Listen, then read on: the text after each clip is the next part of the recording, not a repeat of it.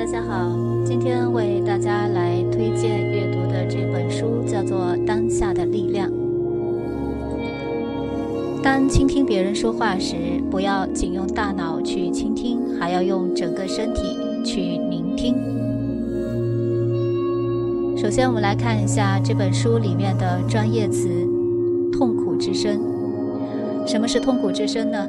除非你拥有当下的力量，否则你所体会到的每一个情绪的痛苦呢，都会残留一部分，继续在你体内存活。它会与你过去已经存在的痛苦合并，并在你的大脑和身体内扎根。这种积累起来的痛苦是一个消极的能量场，占据着你的大脑和身体。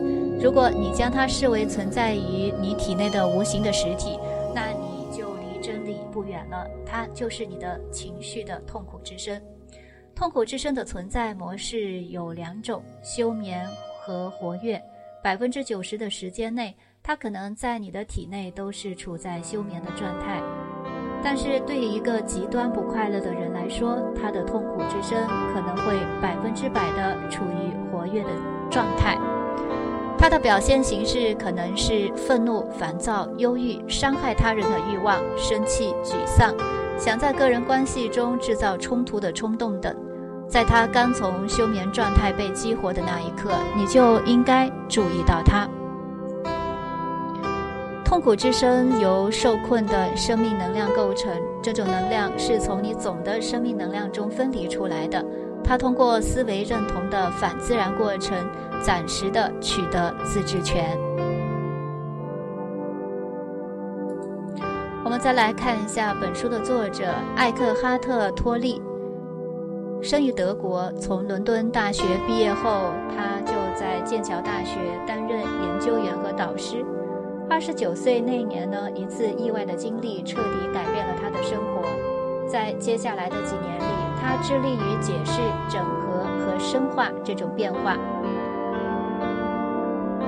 艾克哈特·托利不倾向于任何一种宗教或传统，在他的教学当中，他用一种简单明了的语言传达了古代心灵导师的简单而深刻的信息：我们可以摆脱痛苦，并进入内心的平和的世界。在2011年评选的世界百位灵性导师中，艾克哈特·托利名列首位。他在世界各地旅游讲学，努力将自己的心灵启迪实践传授给世界各地的人。自1996年以来，他居住在加拿大的温哥华。那艾克哈特·托利对著名作家张德芬的影响也极大。他曾经写过一篇关于他的文章。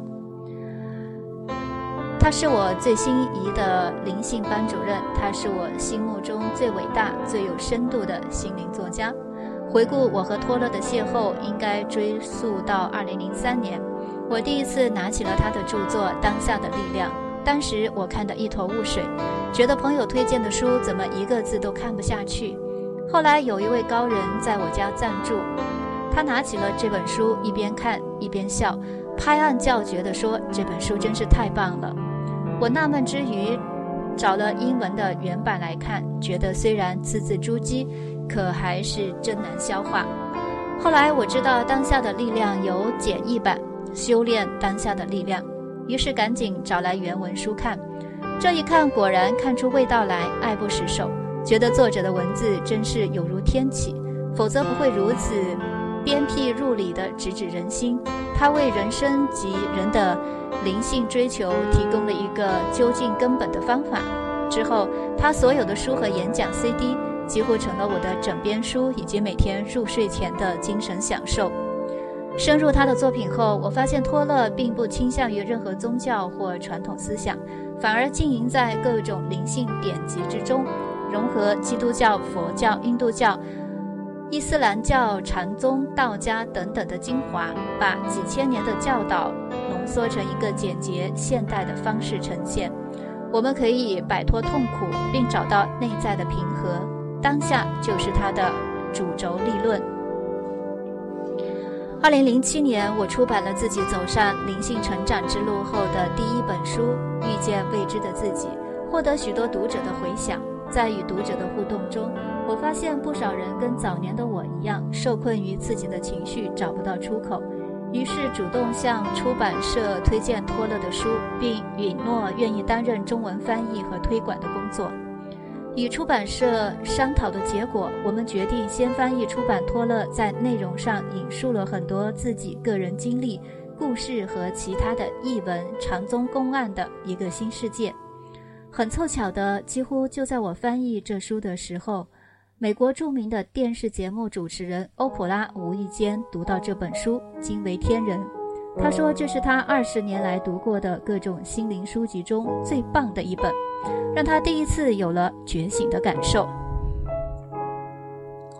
一个新世界成为奥普拉读书俱乐部的选书，这打破了他们以往只选小说及回忆录的不成文规定。而为了让读者更理解这本书，欧普拉甚至破天荒和托勒一起开设了为期十周的网络课程。在欧普拉的强力推荐之下，一个新世界变得洛阳纸贵，立刻被抢购一空。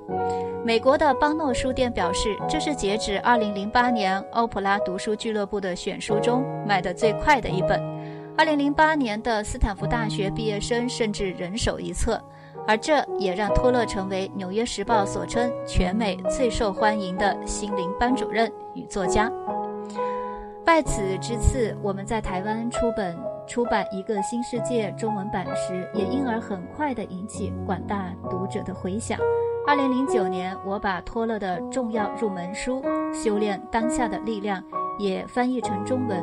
虽然这本书字数不多，却很可能会是改变某些读者一生命运的书。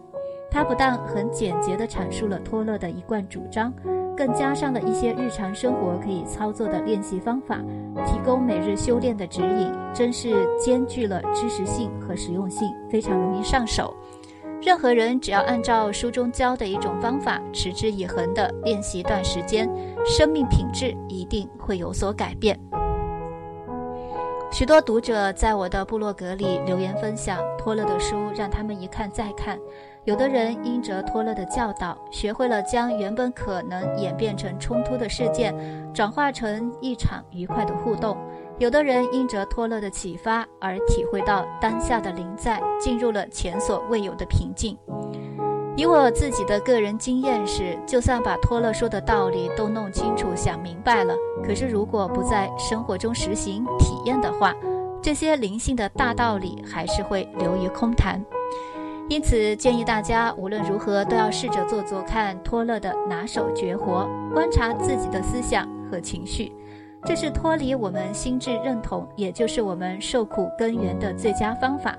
他提供的诀窍包括：尽可能经常的去倾听脑袋里的声音，把注意力导向当下，养成习惯问自己：此刻我的内在发生了什么事？觉察呼吸，放下等待。与内在身体的连接等，都是简单实用、不花力气和时间，但又能彻底解决我们人生问题的实修妙方。祝福大家在人生的道路上一起体会意识提高的宁静、自在和喜悦。好了，这就是今天为大家推荐的这本《当下的力量》。我们下一期再见。